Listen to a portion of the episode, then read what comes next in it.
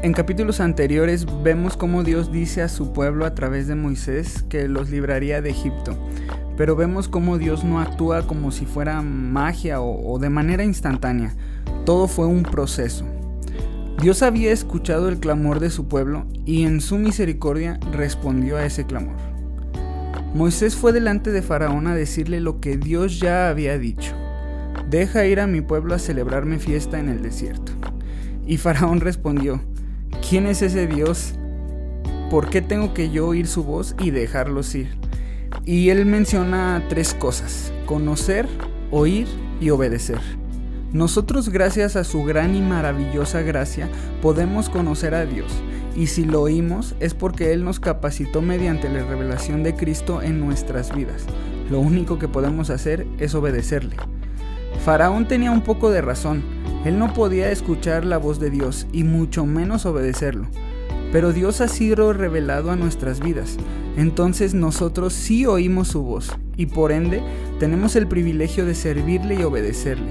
Nuestra obediencia es un resultado de la revelación de Dios a nuestra vida. Nuestra responsabilidad es dar fruto de esa revelación. En el versículo 3, Moisés le dice a Faraón, el Dios de los hebreos nos ha encontrado Dios encontró a su pueblo en medio de su aflicción, en medio de su crisis. Él fue quien los encontró. Eh, ¿Cuántas veces nosotros nos hemos sentido sin salida? ¿Cuántas veces nosotros hemos estado incluso esclavizados en el pecado? Y Él es quien nos encuentra. Regocijémonos en eso. Él nos ha librado de la esclavitud y nos ha sacado de donde estábamos. Debemos de ser agradecidos. Y nuestro agradecimiento debe de dar un fruto. Un fruto de ese agradecimiento es el servicio. Nosotros debemos servirle a Dios. Él nos libró de la muerte, Él nos libró de la esclavitud. Y como que a veces eso se nos olvida y nosotros decimos, ah, estoy cansado de servir. Ah, otra vez, quitémonos esa mentalidad. Dios había dado una promesa a su pueblo y ellos estaban esperanzados en que se cumpliría. Ellos irían al desierto a celebrar fiesta, pero no todo fue fácil. Después de eso vino la crisis a causa de Faraón. Él les mandó hacer aún más trabajo del que ya tenían que hacer a diario. Ellos eran esclavos y no solo tenían que hacer ladrillos, ahora también tenían que buscar los materiales para poder fabricarlos. Porque para Faraón el ir a celebrarle a su Dios era ociosidad.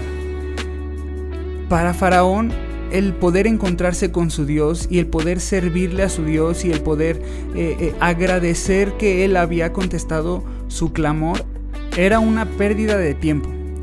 El mundo va a pensar que cuando servimos a Dios somos ociosos. ¿Cuántas veces hemos escuchado? ¿Otra vez vas a orar? ¿Otra vez vas a leer la Biblia? ¿Otra vez vas a la congregación? Mejor haz algo productivo. No dejemos que eso apague nuestra pasión por servir a Cristo y de pasar tiempo en comunión con Él. La estrategia que Faraón usó para distraerlos de la promesa que Dios había dado fue darles más trabajo. Y esto no se me hace tan alejado de la realidad que vivimos hoy en día. El mundo nos llena de trabajo, cada vez más tareas, tareas, tareas, y eso nos ha distraído de lo que de verdad importa, cumplir su propósito viviendo bajo su voluntad.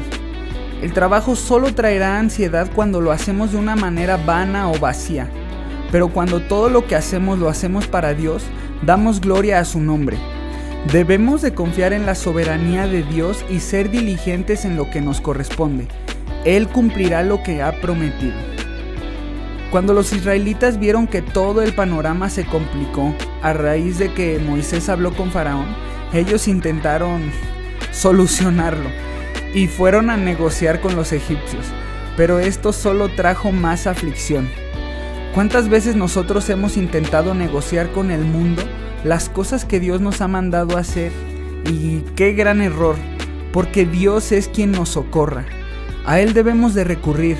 Cuando las cosas se compliquen y no sabemos qué hacer, Él está presto a escucharnos y a ayudarnos conforme a su voluntad. Si Dios es quien nos llamó, nada tenemos que negociar con el mundo. Dios pudo con un tronar de dedos convencer a Faraón de dejarlos ir a celebrar fiesta, pero no era lo que él tenía planeado.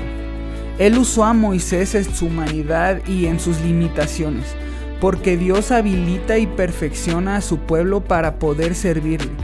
Y no solo eso, sino que también demostró que Él estaba con su pueblo a donde quiera que iban. Tal vez el proceso en el que nos encontramos, Dios lo está usando para prepararnos y así poder seguir dándole gloria como merece. Confiemos en que Él es soberano y a pesar de las situaciones que el mundo nos presente, cumplirá todo lo que en su palabra nos ha prometido.